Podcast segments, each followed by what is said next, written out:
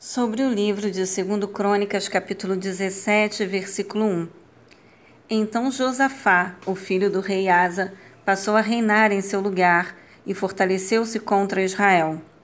Análise.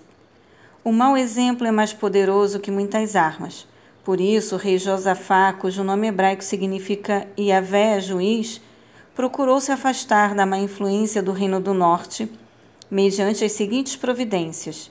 Primeira, procurou seguir os exemplos piedosos de Davi. Segunda, buscou a presença de Yahvé e procurou vivenciar seus mandamentos. Terceira, rejeitou completamente todo tipo de idolatria e as influências pagãs dos cultos a Baal. Quarta, com fé e coragem destruiu os postes ídolos erguidos em suas terras. Quinto, Quinta, fundou uma obra missionária para ensino religioso.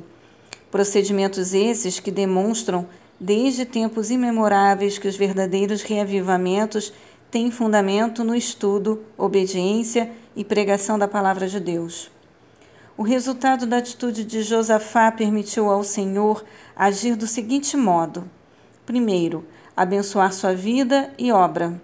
Segundo, confirmar seu reino concedendo-lhe o apoio efusivo de toda a nação e grande prosperidade.